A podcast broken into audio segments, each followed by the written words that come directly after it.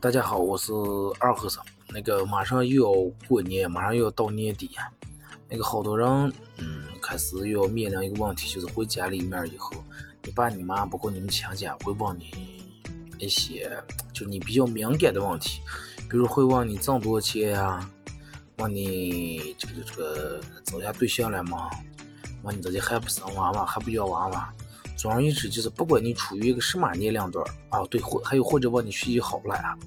总而言之，就是不管你处于一个什么年龄段你处于一个什么样的状态，你是在社会还是在学校，他总是有那么多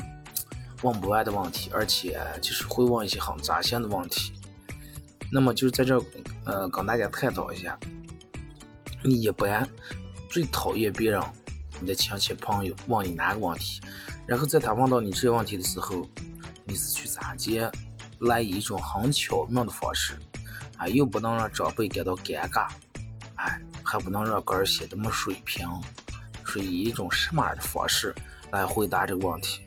大家在下方评论一下，然后作为一期这个互动话题，咱们在下周开始聊一下。